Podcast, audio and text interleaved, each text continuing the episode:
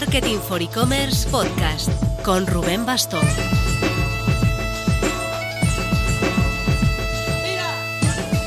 Hola marketers, en el último podcast te dije que venía semana intensa y vaya si lo fue. Tres lanzamientos nada menos. El lunes salió la guía Ecomtech 2022, con muy buena acogida ya rondando las mil descargas. Te dejo enlace en la descripción para que te la bajes gratis. Todas las herramientas que puedas llegar a necesitar y en esta ocasión ordenadas bajo criterio de un jurado de más de 30 profesionales.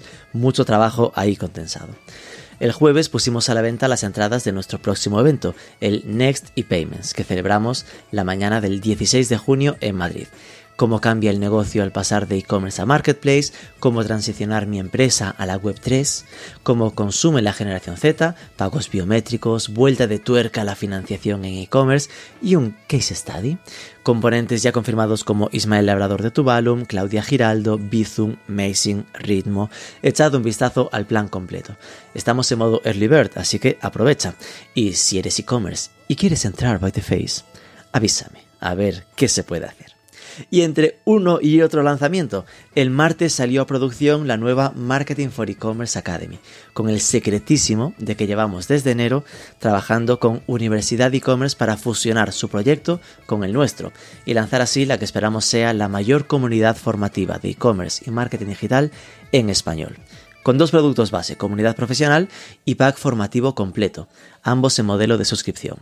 Por supuesto, te dejo enlace en las notas, ya han llegado compras, estamos súper emocionados, pero aprovecha que estamos con ofertón de lanzamiento solo los 30 primeros días.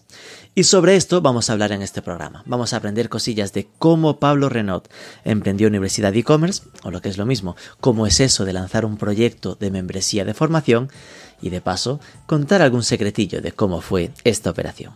Vamos con ello. Pero antes... Por suscripción como buen software as a service es también Finder, el buscador inteligente que te ayuda a vender más. No hay cosa más frustrante que buscar en una tienda y que vaya lento, sea poco usable o que devuelva el temido no hay resultados. Finder baja el ratio de sin respuesta a menos del 1% cuando la media en los e-commerce está por el 15%. Sus datos dicen que aumenta tus ventas un 20% no necesitas código para instalarlo y puedes probarlo gratis 30 días si visitas dofinder,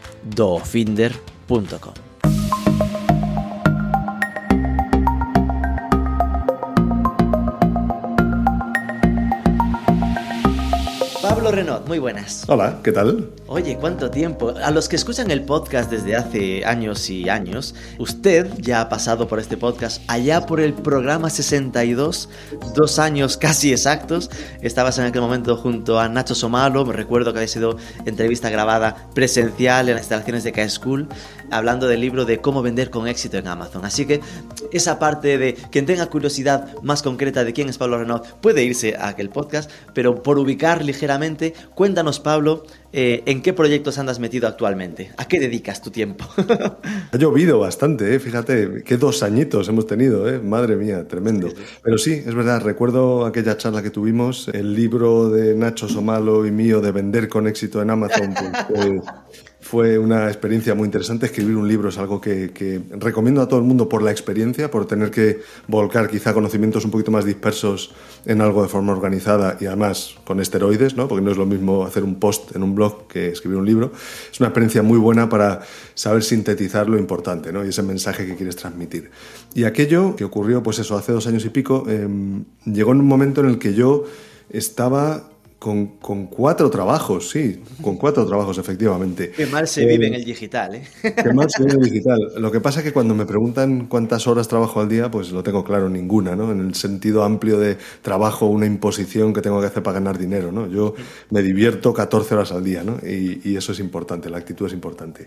Entonces, ¿qué ha pasado desde entonces? Pues que he seguido teniendo cuatro trabajos, ¿no? El, el, el primero por el que me conoce más el sector, yo creo que puede ser porque fundé hace ya 11 años Evolution, y junto a unos cuantos amigos estamos intentando repensar cómo tiene que ser una agencia que haga desarrollo y, proyectos de e-commerce y estamos, la verdad, que muy contentos. Eh, todo, el, todo el confinamiento nos obligó a, liberarnos del último lastre que teníamos, que era, que era la oficina y estar físicamente sentados y ahora mismo estamos trabajando desde un montón de provincias de España en full remote y pues un viernes al mes nos juntamos todos físicamente, cogemos un tren, cogemos un autobús, un barco, un avión y nos juntamos y charlamos y nos tocamos, nos abrazamos, pero el resto del tiempo trabajamos en remoto y, ha sido muy bonito. Eso se lleva pues una parte importante de mi día, ¿no? Luego también desde hace 10, 12, 14 años, una parte importante que dedico a seguir vendiendo en marketplaces, a seguir aprendiendo, a seguir eh, luego contando esto en, diferentes sitios y formatos. Y eso lo hago con, con Ciclotech, también con muy buenos amigos. Y me permite o me permitía antes de, antes de COVID pues viajar por todo el mundo buscando productos que luego vender. ¿no? Hemos vuelto ya a ello. La verdad que ha sido muy bonito. Este año ya hemos vuelto a viajar, a buscar productos. Hemos encontrado productos chulísimos y estamos otra vez ilusionados. y, y eso también se lleva otro cachito del día. El tercer cachito es eh, la formación. Ya por aquel entonces, hace dos años y pico, ya veía que me encantaba y solo he hecho, solo lo he intensificado. Prácticamente cualquier persona que me escribe para decir que si doy un curso, una formación, un in-company o un lo que sea, pues le digo que sí, porque es algo que, que me aporta muchísimo, ¿no? Eh, la idea de tener que estar al día constantemente para poder explicar las cosas y que se entiendan a gente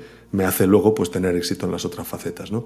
Solo has entendido algo cuando eres capaz de explicarlo y la otra persona se entera, ¿no? Entonces, me gusta muchísimo. Y la cuarta pata, el cuarto trabajo, pues de esto vamos a hablar un poquito hoy, ¿no? Que es cuando decidí, hace ya unos cuantos añitos, organizar esto de ir de un lado para otro con mi mochila dando formación y recorriendo España en, en algo que no tuviera yo que estar en trenes, barcos y aviones todos los días, ¿no? En, en una plataforma online de formación. Y eso es Universidad de e-commerce. Seguramente nos centraremos. La segunda pata fue la, la que más foco pusimos en aquel podcast del 2020, que ahora estoy recordando que había sido grabado antes de la pandemia, aunque lo lanzamos en mayo. Sí, sí. Eh, madre mía, como cómo pasa el tiempo.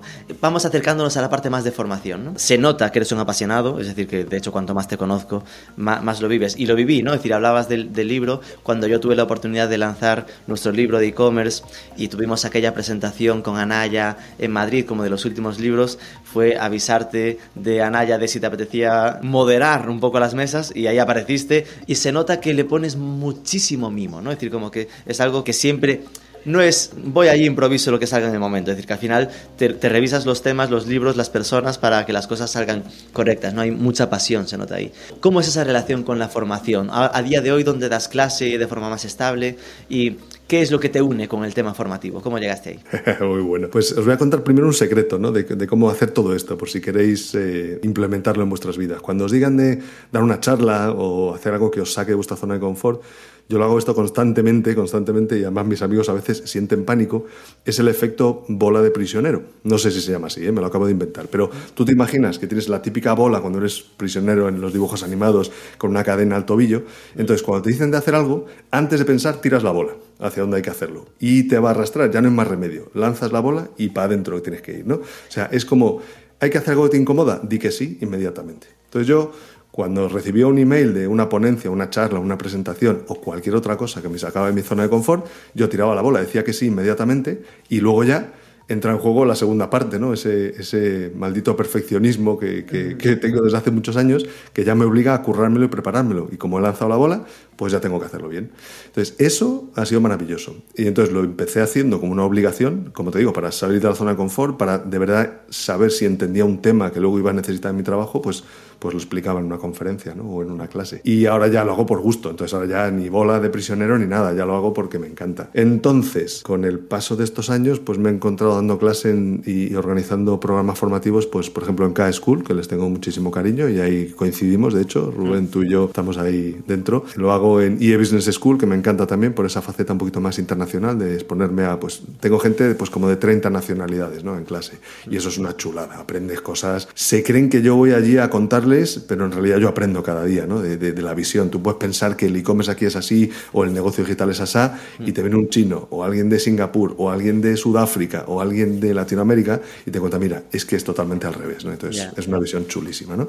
Y pues en, siete u ocho escuelas de negocio más de, de, España, yo creo, y básicamente cualquier empresa que me llame, trabajo con varias asociaciones de empresas, que es algo que me gusta mucho también, dar formación a aquella gente que le cuesta un poquito más acceder a formación, pues a través de las cámaras de comercio para ayudar a pequeños comerciantes y esto lo hago pues eh, País Vasco, en Zaragoza, en Valencia, en muchos sitios y, me gusta. Y como nota, pues eh, cuando tengo tiempo y jo, cada vez tengo menos y me da un poquito de rabia, incluso trabajo con colectivos de gente con discapacidad, donde es espectacular. Cuando tú les cuentas que el mundo digital les puede servir para vencer barreras que tienen importantes en, su cuerpo y, y les dices que ahí fuera somos todos iguales en el mundo digital y tú si montas una tienda online, un canal de YouTube, una membresía o un marketplace, pues vas a funcionar igual que otros, joder, les abre, les da alas y es, muy bonito. O sea, que un poquito de todo, la verdad que un poquito de todo. Y sabiendo que partías de, esta, de este amor, ¿no? Por la parte de formación, en 2016, si no recuerdo mal, es cuando nace Universidad de E-Commerce. Cuéntanos un poco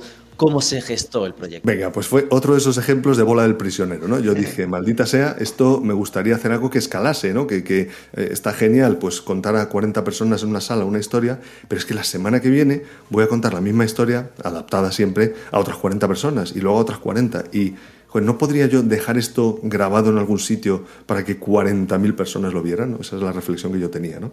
Y entonces lo mismo, bola del prisionero. Lancé la bola y entonces puse en marcha un WordPress, hice una entrada en el blog y un primer curso, todo el tirón, en una tarde. ¿no? Y mucha gente muchas veces dice, ay, es que no sé cómo empezar. Mira, empieza. O sea, lo imperfecto es genial para empezar. Lo importante es empezar. ¿no? Y si te sirve esta visión a tu oyente que me estás escuchando de la bola del prisionero, de verdad, hazlo. O sea, todos tenemos algo que contar dentro. Entonces tú coges, pones una web, pones un curso y de ahí empiezas. Y así fue.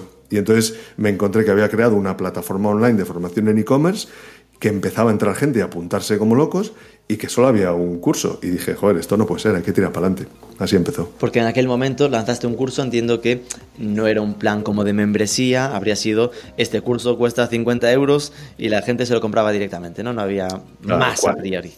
En 2016 todavía esto de membresía no, no lo teníamos muy interiorizado. ¿eh? El mundo anglosajón sí, yo lo veía y decía qué bonito, pero claro, veías eh, en aquel entonces eran membresías, eran en realidad, aunque ya hablaremos de esto, eran pequeñas comunidades donde gente entraba y pagaba una pasta y dentro tenía cosas y, empezaron a aparecer en nichos y demás, pero aquí en el mundo español no, no se veía en 2016. Había dos, tres pioneros, pues, pues como Boluda y demás, ¿no? Joan Boluda. O sea, había, había muy poquitos. Entonces, no, claro, yo pensé que esto tenía que ser un autoservicio creo un curso, le pongo un precio basado en el esfuerzo empleado o en el valor percibido y lo lanzo y a ver qué pasa. Era un autoservicio de cursos de formación. ¿Te acuerdas de qué curso fue aquel primero? Sí, seguro. Tendría que llamarse algo así como las 10 claves de lo que fuera, estoy seguro, porque por aquel entonces yo era mucho de listas y de tal. Entonces, pues, ah, sí, los 10 principios del e-commerce rentable, algo así. Algo así, sí, seguro. ¿Cuál era el plan de negocio? Pero habiendo empezado así, ni plan de negocios ni leches. Entiendo que. ¿Cuándo, ¿cuándo esto empezó a crecer lo suficiente para que empezases a pasarlo a membresía y a, plantearlo como un pequeño negocio? Uf, pues esa es buena, efectivamente. No había plan de negocio inicialmente.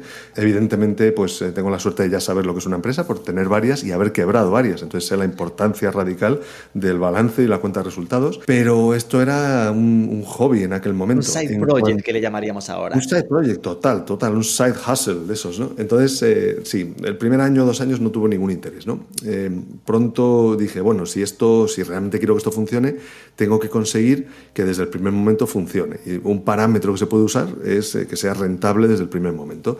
No es la única forma, ¿eh? esta es el bootstrapping y lo que buscas es, pues con recursos propios y de forma orgánica, crecer. Hay menos sobresaltos, viene muy bien para un side project. ¿Por qué? Pues porque puedes dormir por las noches. Eh, otros tipos de negocios los que he metido, por que los que me he metido, pues por supuesto vas por la vía tradicional de tracción y conseguir financiación y luego devolver lo, que te han prestado. ¿no? Y eso, en general, el mundo de los negocios funciona de esta segunda manera, pero esta bonita manera del bootstrapping es muy bonita. Entonces tú coges y dices, ¿qué esfuerzo le pongo aquí todos los meses? qué herramientas necesito, qué costes a terceros. Esto es, esto es un Excel muy sencillo. Y ahora predices o prevés o sueñas con el ingreso que vas a tener y entonces multiplicas por un precio que le pones y al final del año, por ejemplo, pues tiene que salir eso positivo. No tienes que todos los días ganar dinero, pero en un intervalo determinado sí. Esto se lo cuento muchísimo a los, a los e-commerce, ¿no? No tienes que ganar dinero con cada pedido, tienes que ir hacia un sitio que te genere rentabilidad. Pero bueno, no nos enrollemos con eso. Entonces, empecé a hacer ese Excel pues como al año o dos años y empecé a crecer de forma orgánica para respetar ese mandato. Yo sí, en algún momento yo pensaba, cuando esto escale y le metamos velocidad, pues porque pueda ponerle foco o me interese, pues qué bueno será que sea rentable ¿no? y, arrastrarlo y no arrastrar pérdidas y demás. Entonces, esa fue como la, segunda etapa de conseguir ese Excel de más o menos rentabilidad. ¿Qué etapas identificas? ¿no? Si hubiera que partirlo en, en momentos, pues ya queda claro, ¿no? Que el primer año, dos años era un side project donde, oye, subías tú tus dos o tres cursos al año para ir sacándote las, las ganas, ¿no? Que tenías de expresarte, casi un blog pero en formato cursos de pago. Y desde ahí, ¿marcas como un par de momentos más así separados o, solo habría el primer año, segundo año y lo demás? Yo creo que hay como, como tres, tres bloques, ¿no? Ese primero que ahora en retrospectiva, pues, eh, pues mamoneé mucho tiempo, podía haberlo hecho mucho más rápido, pero efectivamente era un, un sitio donde sacar la creatividad, ¿no? Si, si si, volviéramos atrás en el tiempo, que de verdad que no hace falta volver atrás en el tiempo, que, todo está bien, ¿no? Pero em, probablemente hubiera acelerado y hubiera visto, oye, esto me gusta, esto funciona, salgamos a esa parte de intentar monetizar y escalar cuanto antes porque es más sano, es mejor, ¿no?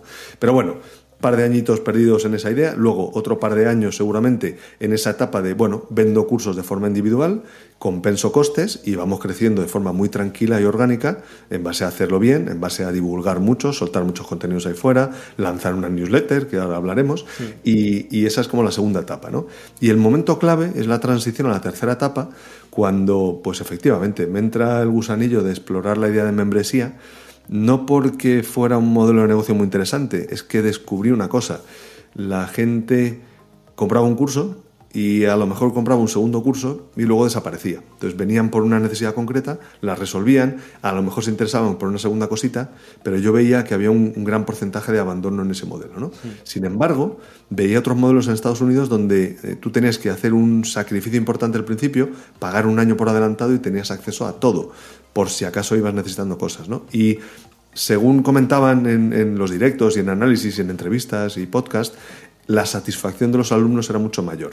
Si ya superaban la idea de hacer un pago inicial y después tenían acceso a todo, lo usaban. ¿no? Es cuando empezó a destacar Udemy como marketplace de formación, empezó a destacar Platzi también como marketplace de formación en habla hispana y empezaron a probar con estos modelos de pago anual porque buscaban el compromiso de los alumnos. Entonces, algo me hizo clic en la cabeza y un Black Friday determinado, pues no sé si sería 2019 o algo así, pues dijimos, vamos a hacer esto, vamos a impedir que se compren cursos sueltos, lo avisamos con mucho tiempo y demás, y dijimos, el que quiera unirse a nosotros tiene que poner el compromiso de pagar un año por adelantado, era un modelo mensual, pero en realidad tenías que pagar ese primer año y era la única opción, y lo lanzamos en Black Friday con un cierto descuento y nos sorprendió, o sea, no te puedes ni imaginar eh, eh, cómo reventó nuestra expectativa de, de ingresos porque a la gente le gustó aquella idea mucho. Y entonces eso ya fue efecto bola de nieve, ya dijimos, maldita sea, tenemos cientos de usuarios que han prepagado un año, nos hemos comprometido a hacer más cursos, a cuidarles, a ayudarles, a guiarles, y ahí fue cuando entró la tercera etapa en juego, ¿no? Ya entró la etapa de empezar a crear equipo dentro y empezar a crear procesos, y a partir de ahí ya sí fue un, un crecimiento un poquito más acelerado. Vale, esto es súper interesante ya a nivel reflexivo, ¿no? Porque lo que decías al principio podría hacernos pensar, oye, igual si solo hacían ese curso que cubre su necesidad y otro casi de propina, en el fondo es que solo necesitan esto. Y forzarlos a la membresía, algo que no necesitan, que no quieren, es como estafarlos un poco, ¿no? Por lo que decías después, parece que no están así, ¿no? Es decir, que en el fondo acaba pasando que hay esa barrera psicológica para afrontar el pago, pero que realmente si lo has pagado, después lo que estás provocando es que vayan a aprender mucho más, porque como los han pagado ya o los tienen incorporados, en vez de un curso y medio o dos cursos de media, se acaban haciendo seis, ocho cursos, ¿no? Tal cual. Y además, yo también tuve esa sensación, ¿eh? ese síndrome, no, sé si del impostor o de qué, pero, pero esta era una realidad. Pero yo leía y leía en Estados Unidos que de esta forma generaba más satisfacción a la gente. Lo hicimos, lo pusimos en marcha. Te voy a decir que fue perfecto, pero es verdad que las primeras renovaciones anuales entraban en un 95%. Esto es una locura. Vemos, ahora hay, hay muchos proyectos en, en, esto de las Open Metrics divulgando cómo consiguen que sea su conversión y su porcentaje de renovación. Y entonces ahora mismo los porcentajes de renovación están en torno al 60%, 50%. El, está todo, todo el mercado un poquito más saturado. Entonces era un poquito más fácil, pero aún así que el 95% de la gente que había pagado un año entero pagar un segundo año, a mí me parecía fascinante. ¿no? Y entonces eh, pensé, es que no tenemos contenido para un segundo año en la gente, ¿no? Y fue una de esas crisis. Y si ya, o sea, si son profesionales digitales, que en principio eh, es lo que, lo que más venía, o, o gente que quería dar el salto al e-commerce, las bases ya estaban en la plataforma y en un año daba tiempo más que de sobra verlas. Entonces, esa crisis de valores de qué hacemos con esta gente que nos ha renovado un segundo año, nos llevó a hacer la locura de lanzar una comunidad, que era algo, esto era una locura absoluta, ¿no? Y eso es como, como la cuarta etapa y fue donde, donde tú y yo empezamos a hablar un poquito más además de este proyecto. Y, y, entonces, eh, no recuerdo, no consigo recordar dónde fue el clic, qué noche de estas con la almohada dije, hay que hacer una comunidad. Supongo que sería una cosa gradual, ¿no? Pero vimos en un momento dado que la formación enlatada y estructurada estaba muy bien, porque para tener éxito en cualquier cambio que quieras hacer necesitas un método. Es decir, yo puedo querer mucho, mucho, mucho, mucho tener un negocio online, si no entiendo los pilares básicos y me dicen cómo hay que hacerlo, la castaña va a ser astronómica, ¿vale? Entonces, esa parte está clarísima. Necesito un miedo, un método para enfrentarme a mi miedo, escribía de esto este fin de semana, o para enfrentarme a un negocio digital o a un cambio que quiero hacer. Método súper importante, pero la segunda parte es que necesito una red de apoyo, o sea, alguien que me anime, me ayude, me dé ese consejo clave que está escondido por ahí en un curso que no voy a encontrar si no voy activamente a por él, y eso, eso es una comunidad, un sitio donde gente afín se reúne en torno a un fuego, o en este caso en torno a un navegador, y están ahí a verlas venir, a ver qué puedo coger y qué puedo dar. Y si eso es simétrico, si cojo tanto como doy, es como cuando la comunidad crece. ¿no? Y esa formación no estructurada, como lo llamaba yo, que es lo que se producía en un entorno de comunidad, fue lo que dije, esto es perfecto, esto es lo que hace falta. La gente primero vendrá, si tiene más carencias de método, trabajará más los cursos, pero a lo mejor viene alguien que ya tiene las cosas claras y solo necesita exponerse a otras ideas, a otros profesionales, recibir crítica y entonces necesitan menos método y más motivación, más ayuda, más compañeros, ¿no? Y dije, ya está, esa es la clave. Formación estructurada más comunidades estructuradas. Y esa fue ya la última etapa. Vale, esto nos ubica en cuatro fases. La fase inicial de mamoneo. Sí, es el nombre técnico. Lo abrí, estaba aquí probando, subí un cursito de vez en cuando. Una segunda fase de, oye, rentabilidad limitada, por llamarle de algún modo, que es eh, voy subiendo cositas y lo que busco es no perder dinero con esto, al menos, que el esfuerzo se, se compense. La tercera fase ya es el final de 2019 de vamos a lanzar aquí una oferta a los estadounidenses en un Black Friday de membresía anual, nada de mensual, ni siquiera eh, con el compromiso anual y ver cómo funciona, que eso obligó de repente a me han contratado una membresía, por lo tanto tengo que por fuerza estar creando contenidos recurrentes para justificar ese, eso, a esos clientes, ¿no? Y una cuarta en la que a ese paso eh, siguiente, ¿no? Seguramente un año más tarde, yo creo que el año los años no me coinciden del todo, eh, creo que fue un poco antes, según lo que me... Igual fue 18 y 19 y no 19 y 20. Sí, yo creo que porque la comunidad a mí me suena que, que, arrancó en 2019 como muy tarde.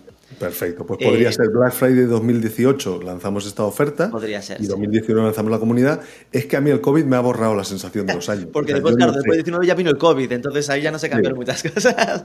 Justamente. Y una cuarta fase que sería la de ese paso más, ¿no? Más aparte de la membresía, de, ok, sigo ofreciendo cursos, pero a los que están renovando, notar que hay un componente desestructurado que también aporta, que es el puro peer-to-peer, ¿no? Entre, entre usuarios de la comunidad. Yo recuerdo, donde más te odié... Vamos allá. Venga, confiesa, confesiones. Fue cuando lanzaste la comunidad porque eh, recuerdo que la lanzaste y que de hecho me mandaste, una, habías mandado algo físico a algunos eh, influencers del sector, ¿no? no recuerdo, creo que era una agenda, era una cosita así, y cuando lo vi fue como, qué hijo de puta. porque claro, yo en aquel momento esto lo tenía en la cabeza, lo recuerdo. Es decir, que al final, por, ir eh, liando historias, ¿no? Esto fue la historia de la Universidad de E-Commerce, Marketing for E-Commerce, que había nacido como algo también muy de empecemos, ¿no? Pues en 2012 como un blog interno y tal, pequeñito. En 2016 empezó a tener un tamaño que decías, oye, esto ya empieza a tener tráfico y teníamos ya las cuatro ediciones. En 2000 y empezamos a empezar a, monetizar un poquito, ¿no? A, través de campañas. En 2018 principios yo empecé a dedicarme 100% a marketing for e-commerce. Y en ese dedicarme 100%, primero lo que hice fue empujar, ¿no? La parte más de, obvio, pues campañas, anunciantes, pero me metí con la parte de YouTube y y todo, a empezar a empujar más la parte de contenidos audiovisuales, digamos, pero sí que eh, había un fondo eh, en mi cabeza que era el cómo conseguir crear una comunidad con esto, ¿no? Y una comunidad de pago en aquel momento. Y cuando lanzaste Comunidad e-commerce fue como, esto debería haber sido lo que nosotros lanzásemos, ¿no?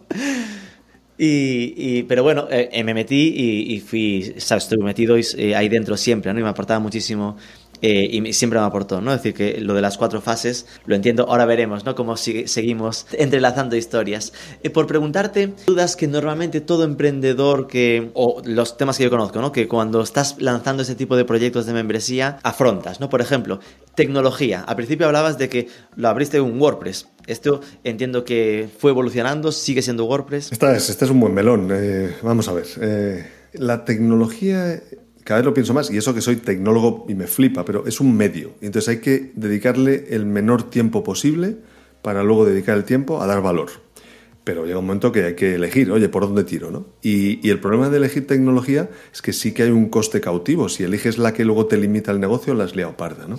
Entonces, eh, cuando empecé yo no sabía la forma que iba a tener todo esto. Entonces, efectivamente, puse un WordPress delante porque yo dije, aquí va a haber que contar cosas. Y yo llevaba mi blog personal desde hace ya 10 años y me había funcionado muy bien, veía que posicionaba de maravilla y que permitía escribir muy fácilmente. Pues dije, pues ya está. La cara visible de Universidad de E-Commerce va a ser primero un blog o un sitio donde se divulgue y luego ya el producto en sí, pues veremos, ¿no? Y entonces, eh, acto seguido, dije, venga, ¿qué, es, ¿qué existe ahí fuera para gestionar alumnos, para gestionar renovaciones, para gestionar compras y tener una especie como de, de zona de aprendizaje? Había ya soluciones para WordPress y ahora hay maravillosas, pero en su momento no me convenció porque yo en aquel momento venía de, sufrir WordPress, no de amar WordPress. ¿eh? WordPress o se sufre o se ama según cómo te pille. ¿no? Entonces yo decía, no, no quiero estar preocupado de actualizaciones, de historias, de plugins, de compatibilidad. Si, si vamos a dar una buena sensación a los alumnos, o sea, yo fuera, de puertas afuera, para divulgar WordPress, estoy encantado. Pero para dar servicio no es maduro suficiente, o no tengo yo las habilidades, o llamémoslo como, como quieras. Entonces busqué una solución SaaS que fuera un campus online y en aquel entonces había un par. Entonces yo elegí Teachable y me hace gracia porque tiene la cuenta ahora siete años de antigüedad y, es tremendo, ¿no? Siete años que haya aguantado. Y, he tenido momentos donde esto es un consejo interesante, ¿no? Eh, lo hago yo también, recordad la idea de lánzate y, y tira para adelante y luego piensa lo menos posible. Eh, cuando me tocaba renovar ese primer año de Teachable, dije, joder, no sé si estoy en una plataforma buena, me limita algunas cosas, eh, debería abrir otro proceso de buscar y tal. Y, entonces dije, entonces sí que no voy a dar valor a mis usuarios, voy a estar otro año mamoneando. ¿no? Entonces empecé a hacer una cosa muy interesante, renovar anualmente todas las herramientas. Esto es devastador. Eh, solo durante una semana al año me permito pensar si la plataforma X que tengo es la adecuada o no. Ahí pienso con mucha intensidad, ¿no? Eh, pero esto sirve para todo, para la herramienta de atención al cliente, para el CRM, para la pasarela de pago. Yo lo siento por los proveedores, pero es así. Me llamas en marzo y me toca pensar en esto en noviembre y te invito a un café si quieres, pero hay cero chance de que me convenzas, ¿no? Pero cuando llega el momento, ahí pienso todo lo que hay, pum, pum, pum, pum, pum. Y solo en ese momento, pues a lo mejor, eh, oye, me lanzo con un cambio de tecnología a la vez, ¿no? Entonces, durante siete años, pues el Teachable que tenemos funcionando ha pasado la prueba. Esto permite una cosa muy interesante. Claro que tiene carencias, pero solo pienso en ellas una semana al año. El resto de las semanas del año pienso en las maravillosas bondades que tiene. Y esto mola mucho. Entonces, la tecnología, no hay la solución perfecta para nada. Lo que hay es diferentes soluciones que tienen diferentes niveles de madurez. Cuanto más maduro, viene mejor si quieres despreocuparte. Por contra, a lo mejor lo que quieres es innovar y te lanzas con lo más innovador, ¿vale? Y luego tienes cosas que son fuertes en unas plataformas y en otras. Teachable, por ejemplo, tenía muy fuerte la experiencia del alumno dentro. Es, mm, todo funciona muy bien, tiene integrado todo lo que yo necesitaba para gestionar alumnos. Y maravilla, maravilla, la renovación de cobros funciona a las mil maravillas. De ahí ese famoso 95% de renovaciones que, te comentaba. ¿no? Por contra, la parte del marketing la tiene muy mal. Todo el funnel de captación y demás lo tiene muy mal. Entonces yo muchas veces decía, jo, me encantaría tener una de esas herramientas de nueva generación, porque que existen ahora, no existían entonces, ¿no? Uno de esos nuevos SaaS que lo integran absolutamente todo, un Kajabi o cosas así, ¿no?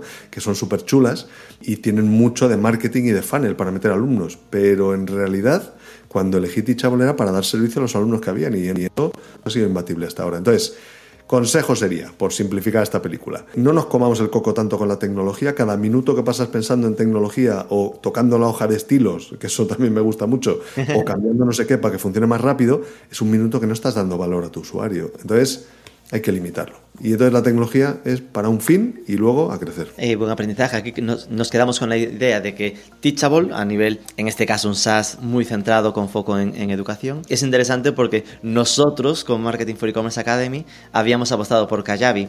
Entonces, eh, sí que cuando estuvimos hablando, ¿no? En este momento, integración, hubo, aunque no nos guste mucho, ¿no? Eh, dedicarle tiempo a la parte tecnológica, que pararse y decir, oye, qué herramienta, eh, con cuál nos quedamos en cada caso. ¿no? Y es cierto que acabamos apostando por Teachable también. Es decir, que la decisión final fue, fue esta precisamente para primar la experiencia de usuario. Es decir, que, ok, es decir, el frontend de cuando está a punto de registrarse lo que sea, eso lo aguanta un WordPress o lo que sea.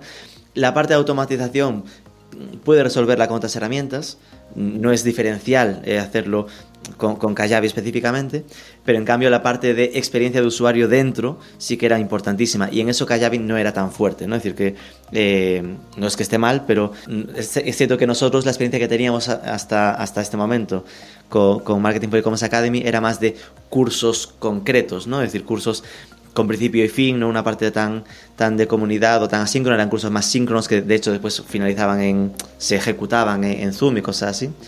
Entonces aquí acabamos apostando por, por Teachable.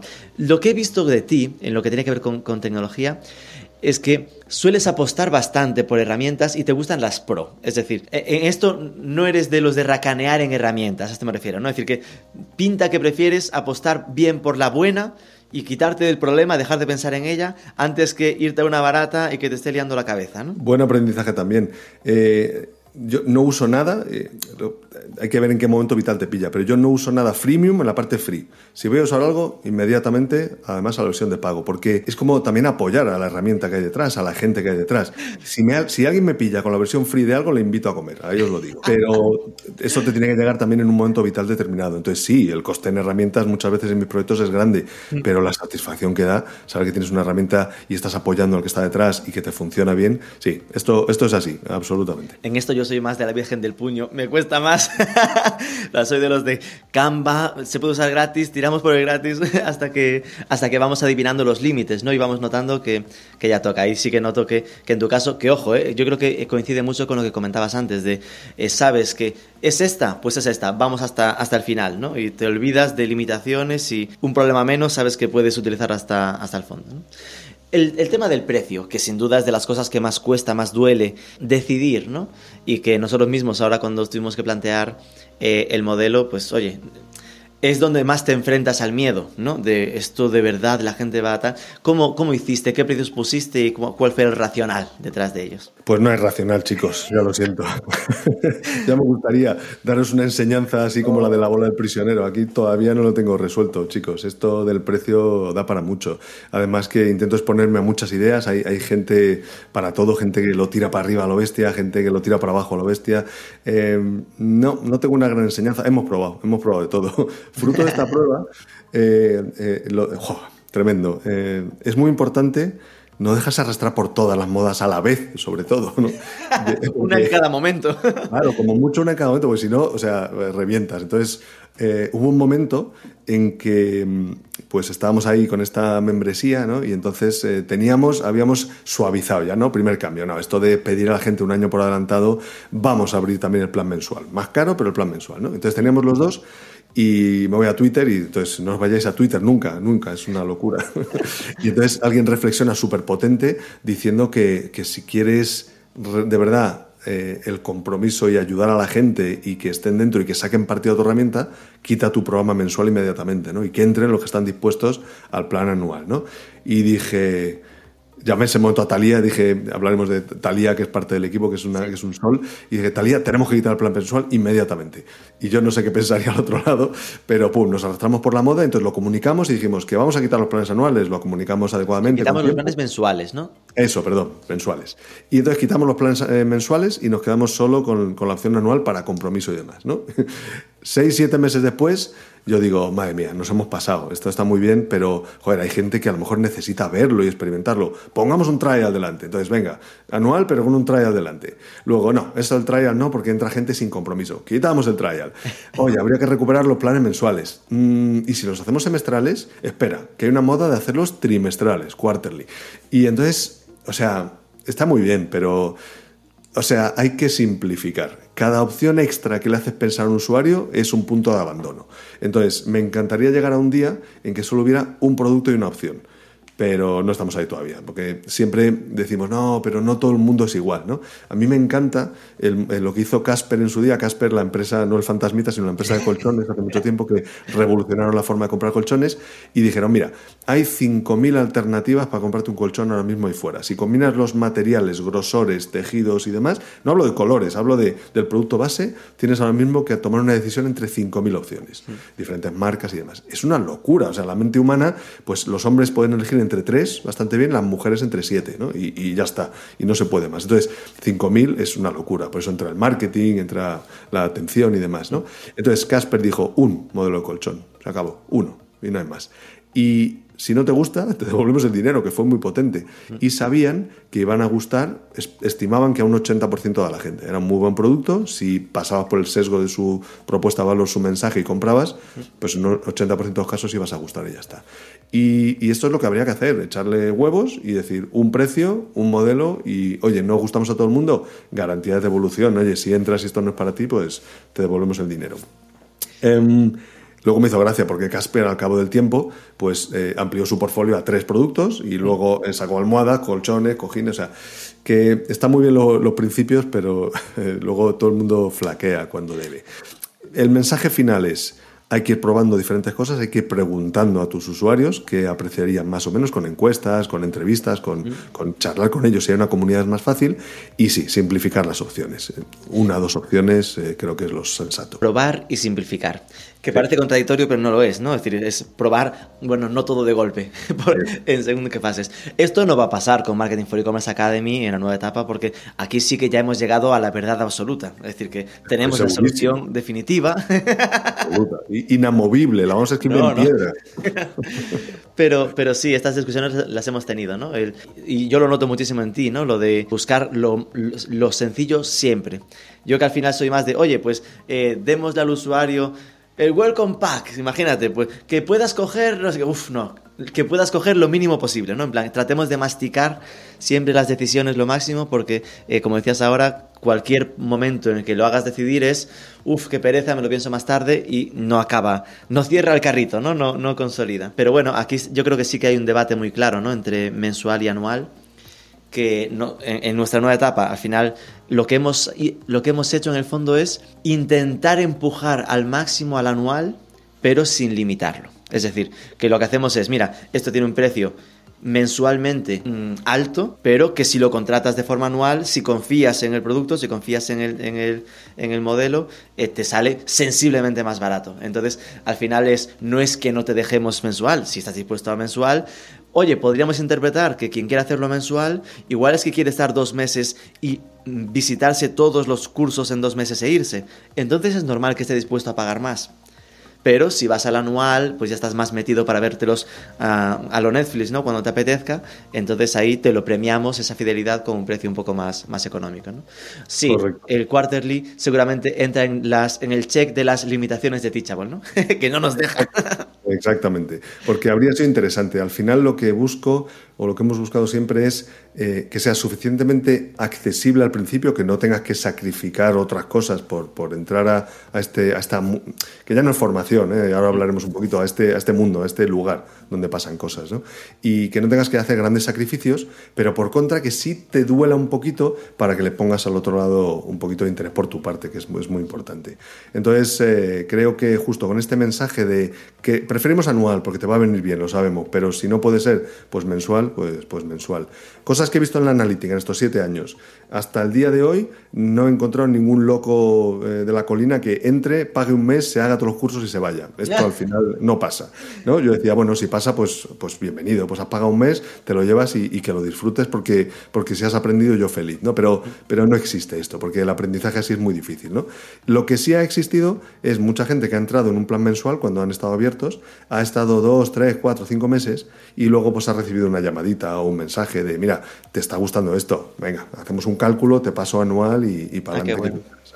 Entonces, eh, bueno, eso es estar atento al que está al que está dentro y los está usando de verdad para tratar de detectar los, los candidatos a pasar anual, ¿no? Eso es, es un poco fruto de me duele, no, no pagues la tarifa mensual porque te está gustando, llevas aquí un tiempo, vamos a, vamos a hacer que pagues la anual. Y pagas menos, pero tú tienes la garantía de que está más tiempo. Qué bueno.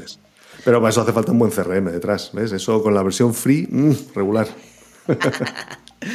Yo siempre suelo preguntar en mis podcasts el ratio de conversión de los proyectos en los que estamos, con los que estamos hablando. ¿no? En este caso eh, sería, oye, ¿cómo funciona esto? ¿no? Es decir, a nivel de cuando hacías las campañas de captación, ¿cuál era para ti un buen dato? ¿Qué esperabas? ¿no? Si, si eh, hablabas en su momento como de Black Friday que hacías una oferta, o entiendo que lo movías mucho pues en tu comunidad, ¿no? ¿Cómo fue, ¿no? A nivel de datos de conversión, de gratis a, pago, ¿no? Que es al final el salto que hay que buscar. Esto es lo típico que me tenía que haber preparado, chicos, para, para la audiencia y habría sacado datos, que yo soy muy analítico, pero pero a ver si os puedo compensar con, con, sensaciones, ¿no? Pero vamos, que si alguien tiene interés, no, no tengo ningún problema en, buscarlos, eh, porque están por ahí. Que se una a la comunidad.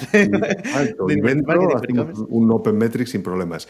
En general, eh, es un tema de órdenes de magnitud, ¿no? Eh, ahora mismo dentro de, dentro de la plataforma, pues lo miré el otro día, pues había 5.600 y pico alumnos, ¿vale? Entonces, es del orden de miles. Hay miles de alumnos dentro, pero no todos han pagado, por supuesto, ¿no? Si bajamos a ver cuántos han pagado, han estado activos en, las versiones de pago recurrente y demás, bajamos un orden de magnitud, a cientos, ¿no? Se pierde un orden de magnitud. Entonces, ¿qué puede ser la conversión? Pues en torno a un 10% para bajar un, cero, ¿no? Para quitarle un cero. En general, si te expones al modelo gratuito y ves lo que hay, pues eh, entras en algún momento al siguiente escalón más o menos con una conversión del 10%. De esos, eh, los que entran ahí, pues hay mucho. Gente que una vez compró un curso sin más, o una vez compró un mes sin más y luego abandonó, aunque no son muchos, o compró un año y ya no está dentro y demás. ¿no?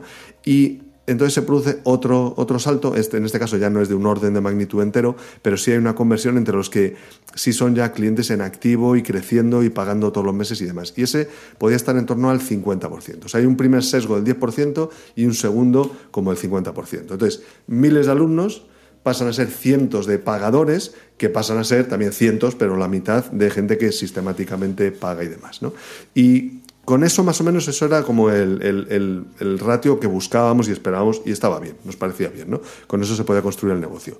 Luego hacíamos cosas, ¿no? Alguna vez hemos hecho uno de esos webinars de ventas, ¿no? Que a mí no me gustaban nada, pero es que luego son divertidos. Y, en alguno nos hemos juntado con gente muy maja, como con Javier Chalecu del, sector, y hemos hecho un poco el chorra, hemos decidido no seguir los guiones que están totalmente pautados de cómo tiene que ser un webinar de ventas y hemos hecho una sesión de cachondeo, ¿no? Y tras esa sesión de cachondeo hemos dicho, bueno, y si alguien quiere, pues hemos montado esta oferta que está muy bien y para adelante. Y ahí hemos conseguido conversiones muy chulas. Eh, dicen en los webinars que bueno, hay de todo, ¿vale? Esto es una simplificación pero de nuevo, un 10% de la gente que esté en el webinar que, compre, pues ya está bien, ¿no? Luego hay gurús que consiguen un 37% y demás, pero bueno, de nuevo, un 10% de los asistentes a un webinar gratuito que te compren un producto de precio alto, pues es un exitazo, ¿no?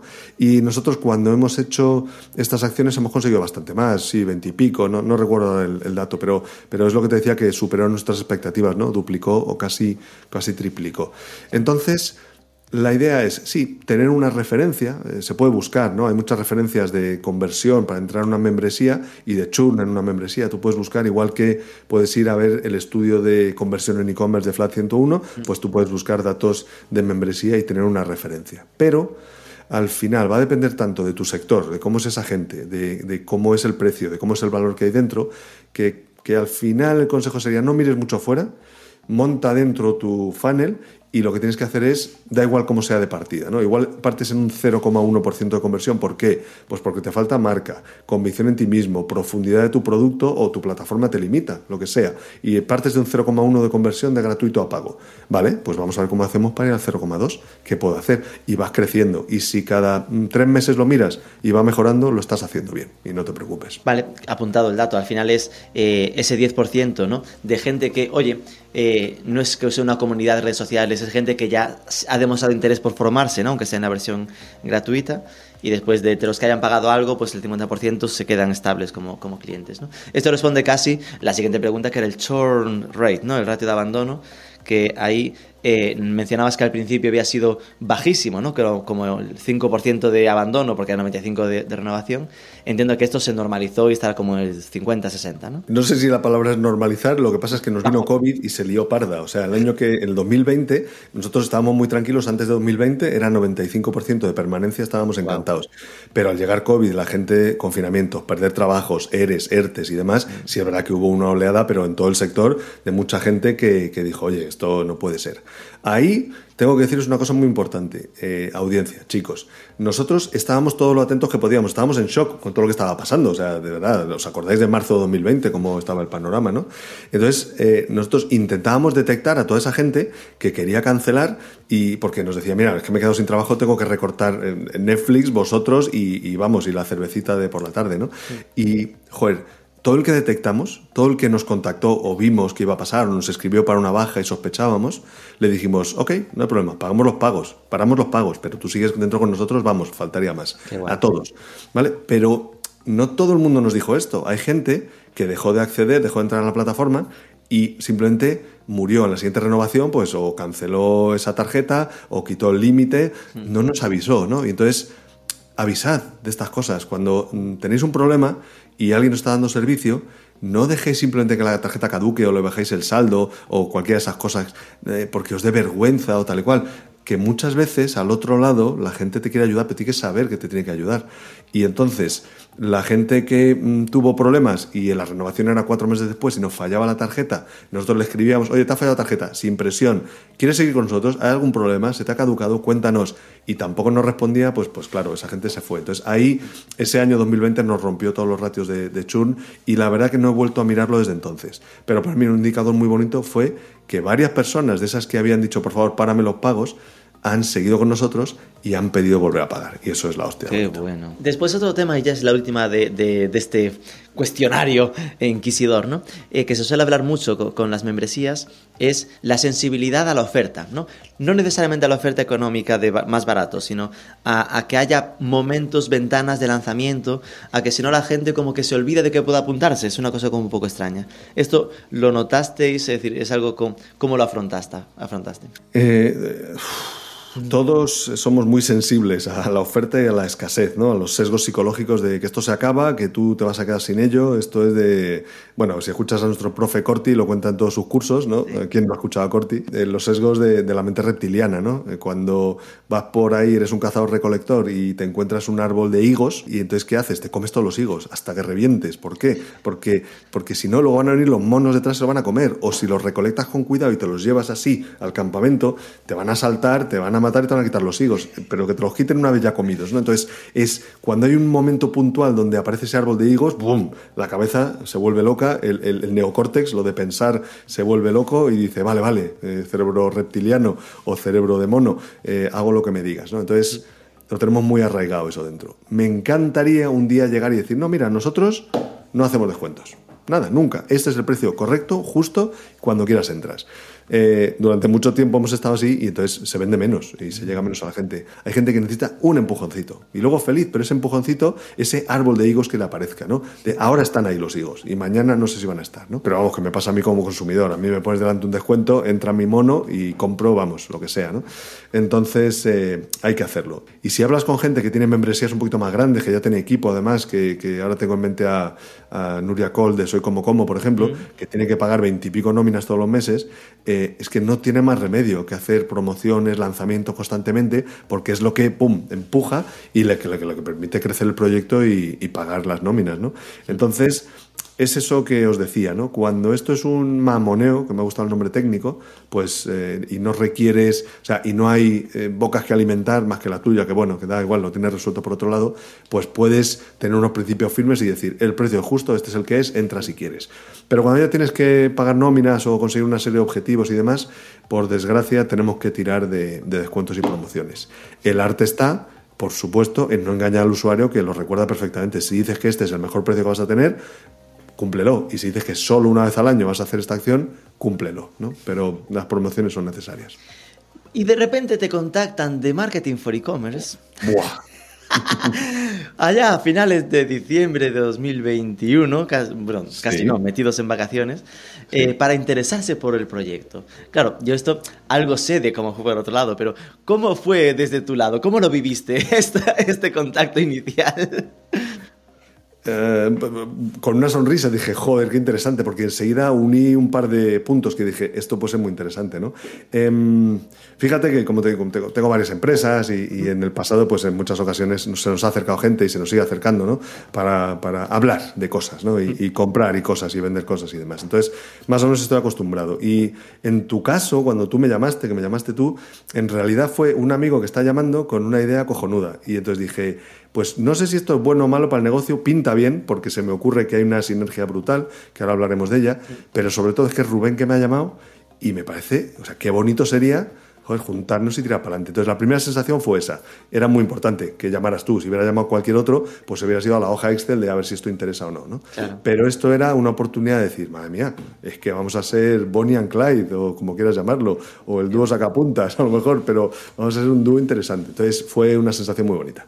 Yo es que lo recuerdo, claro, tú imagínate, en, nuestro lado, ¿no? Eh, nosotros llevábamos como dos, tres años eh, con Marketing for E-Commerce Academy, sobre todo enfocado en, en, México, ¿no? Que es donde detectábamos que el tema formativo era más necesario, más oportunidad, porque aquí en España estaba un poco mejor cubierto.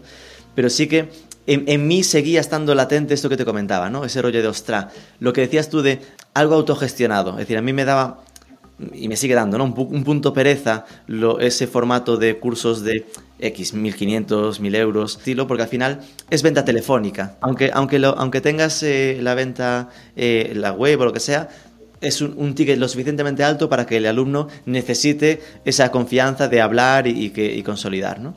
Y, yo seguía en, mi cabeza buscando el modelo, oye, que sea un modelo formativo más autogestionado. Y claro, ¿qué, qué, qué quería? Oye, pues algo que sea asíncrono y que tenga un punto comunidad para convertirse en, la punta de la pirámide de marketing for e-commerce. ¿no? Es decir, tenemos una comunidad muy grande en la web que se suscriben a la newsletter, que nos siguen y lo notamos cada vez más en el YouTube, en el podcast, que vienen a los webinars, a los eventos, pues ahí darles ese entorno donde podamos seguir ayudándoles más con, con la formación y con esa comunidad. Claro, cuando consolidé esto, de repente era como, esto es que ya es universidad de e-commerce, ¿no? Claro, podíamos haberlo hecho igual, pero sí que lo primero que, me vino al cuerpo era, ¿cómo molaría hacerlo juntos? Es decir, que en vez de ser un, vamos a hacer algo que es prácticamente pelearnos, ¿no?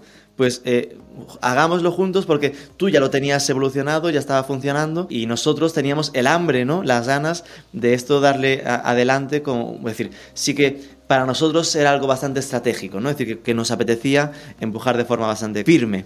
Entonces, la verdad, cuando te escribí, te llamé y, vi que estabas abierto, a mí me flipó.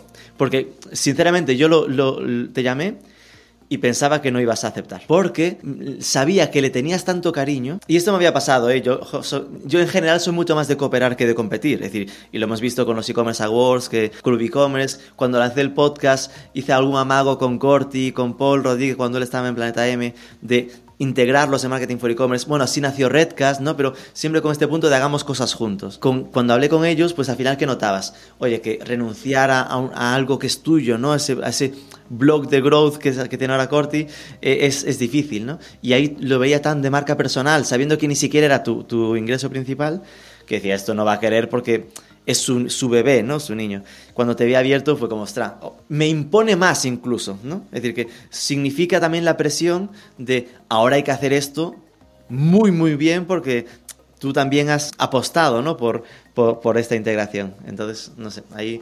Qué bonita, qué bonita reflexión. Muy bien, muy bien. Sí, sí. Me gusta mucho. Y, y, de hecho, desde que estamos eh, trabajando con esto, que, ojo, la gente que se ubique, esto es desde diciembre, enero, y estamos en mayo, ¿no? Es decir, llevamos meses, oye, pues integrando a Thalía, ¿no? Que es el Community Builder, que estaba gestionando las cosas de... Es un fichajazo, es decir, es una maravilla lo, lo que suma y lo que, lo que aporta. Y que tú, que había ese miedo, yo recuerdo conversaciones iniciales de tengo este miedo a que igual me desenganche el proyecto. Qué maravilla, nada más lejos de la realidad. Es decir, que por muy ocupado que estés, se nota tanto que te gusta esto que, y que estás siempre disponible, ¿no? En plan, que esos emails que estás como atento a responder, a aportar, oye, pues obviamente esperamos que esto se mantenga, ¿no? Porque yo creo que es parte del diferencial, es decir, que, que yo creo que sí que es un mensaje muy fuerte hacia el mercado, el que se junte, pues eso, como Marketing for E-Commerce y Universidad de E-Commerce para componer un proyecto eh, integrado para ayudar al sector a avanzar, que es al final lo que nos, los mueve a los dos. ¿no? Justamente. Y ahí entra la, la clave de la reflexión que yo hacía dentro. Yo decía, mira, he estado mucho tiempo tuneando la receta, lo que creo que puede funcionar para que la gente de verdad saque valor de esto. Y he dedicado este tiempo pues, porque he podido, porque efectivamente he podido, he tenido otras fuentes de ingresos que me han permitido pues, pues investigar. ¿no? Ha sido más un proceso de, investigación y, y, de pregunta a los usuarios para ir virando el modelo.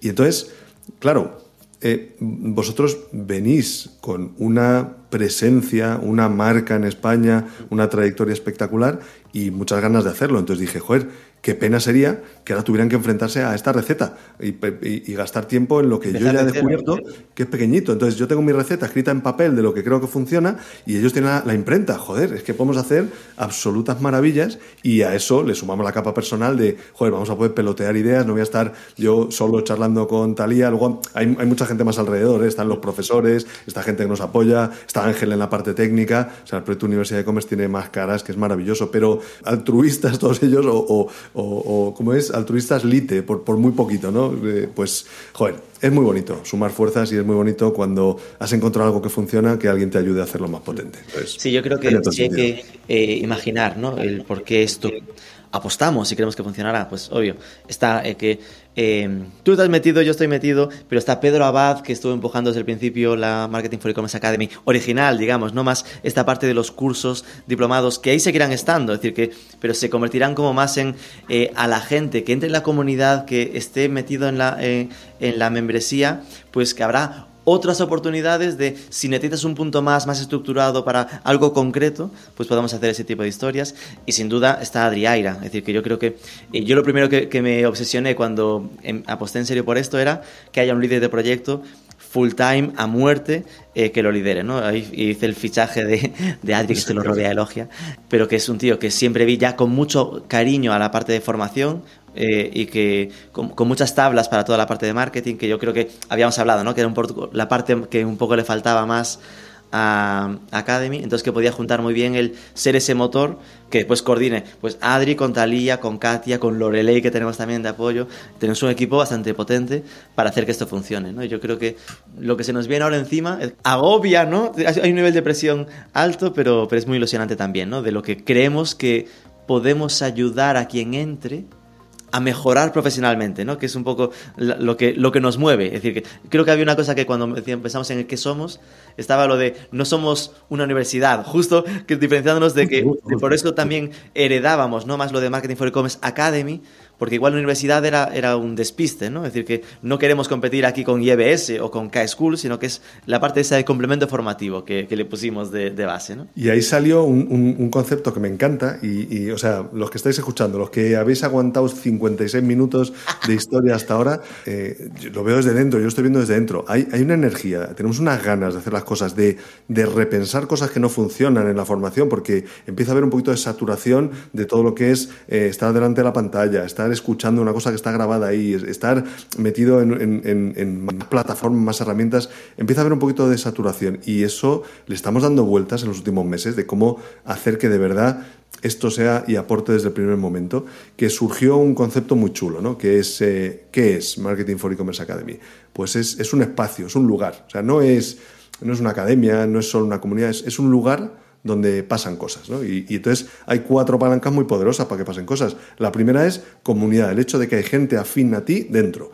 Y eso es maravilloso. Pero solo comunidad, pues hay muchas comunidades, ¿no? Eh, tu grupo de Telegram, ¿no? Pues eso es una comunidad hay formación dentro. Es decir, cuando necesitas método, está, pero a un clic de distancia, al alcance de la mano, ¿no? Y hay una comunidad que te puede recomendar, mira, hazte este curso y luego hablamos. O, mira, hay una sesión en directo el mes que viene sobre esto, que viene un fenómeno y prepárate las preguntas porque te va a interesar y demás, ¿no? Entonces, eso es la parte de formación. Hay ayuda, que, que es muy distinto a formación y a comunidad. Una comunidad te impulsa, una formación te ordena la cabeza, pero llega un momento que tienes un bloqueo. No sé cómo hacer esto, tengo un problema porque la gente me abandona en el carrito a un ratio que estoy desesperado, que no me salen las cuentas. Eso es un problema y necesitas ayuda, pues ocurre la ayuda también.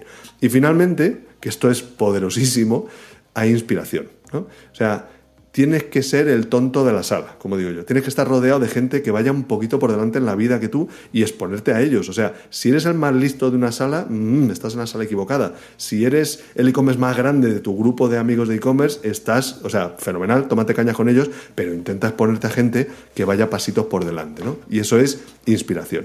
Y esas cuatro palancas son las que estamos intentando empujar para componer nuevos productos, ¿no? Pues por ejemplo, un producto que funciona muy bien, que os gusta muchísimo a los que lo habéis probado, las sesiones pro.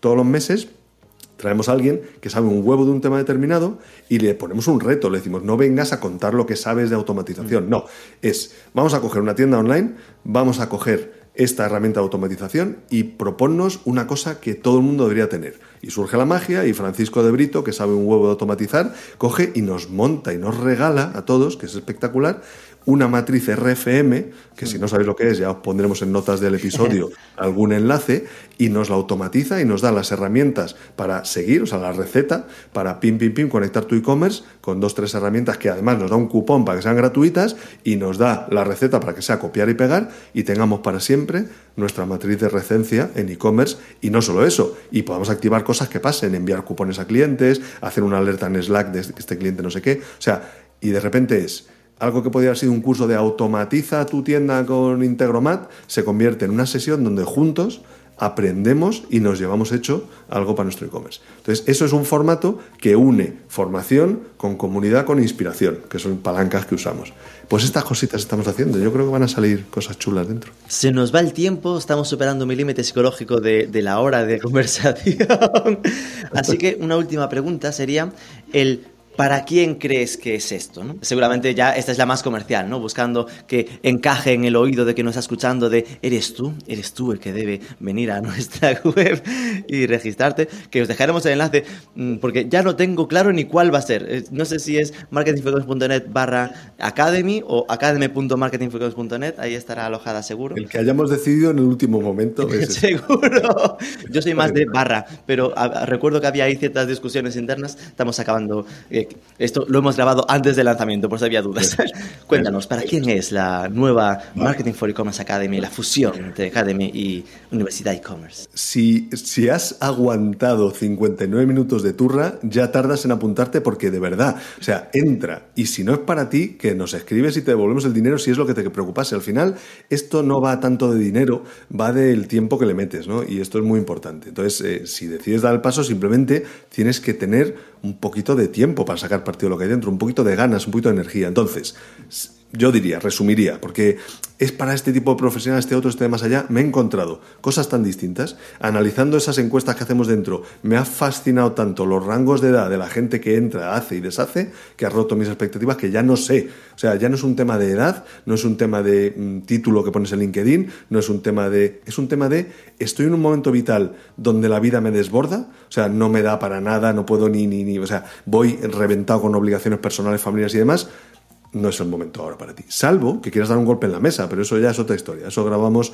otro podcast un día, a lo mejor hay que dar un golpe en la mesa, tirar la bola y ya está. Pero, sin embargo, si hay momentos del día donde tienes una inquietud de te gustaría mejorar en algo relacionado con el mundo digital. Aquí no te vamos a enseñar a meterte en baños de agua helada, pero a lo mejor sí te vamos a enseñar por qué los emails que estás enviando son una mierda y no convierten en nada, porque no has entendido el proceso que hay detrás, no, ya no es por la herramienta y demás. Entonces, si tienes alguna inquietud de esas relacionado con el ampliamente marketing digital, comercio electrónico, negocio, montar algo o participar en algo o trabajar en algo relacionado con el canal digital, y tienes esa inquietud, este es tu sitio, seguro, 100%.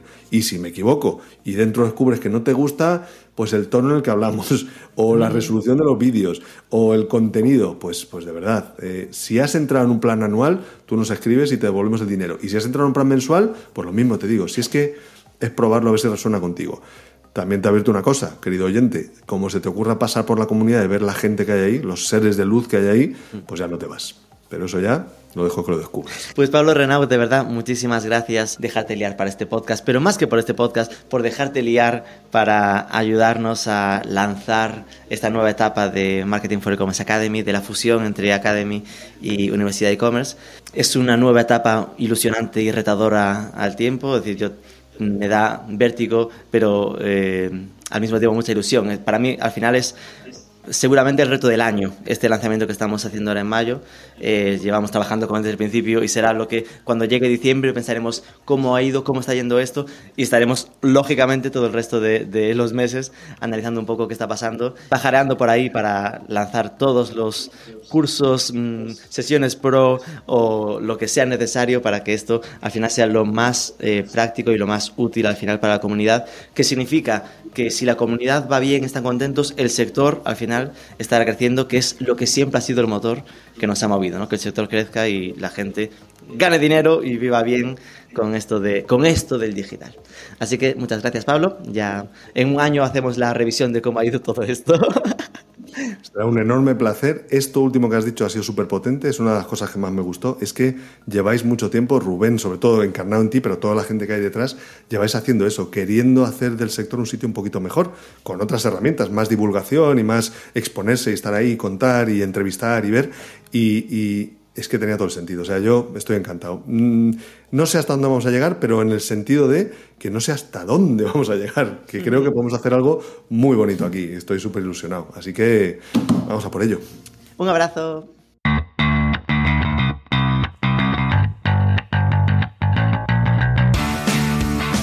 Esta semana nuestro foco estará en cerrar la agenda de Nexty Payments y darle caña al lanzamiento de Marketing for E-Commerce Academy. Este martes tenemos una sesión pro exclusiva para los miembros de la comunidad con Jan Fribul, TikToker de fotografía con más de 800.000 seguidores, que contará cómo hizo él para crecer en TikTok y el jueves haremos un webinar sobre cómo acelerar el crecimiento profesional en el sector digital. Stay tuned, mantente atento y sobre todo únete a Marketing for E-Commerce Academy, que van a pasar ahí cosas muy chulas. Nos escuchamos el próximo lunes.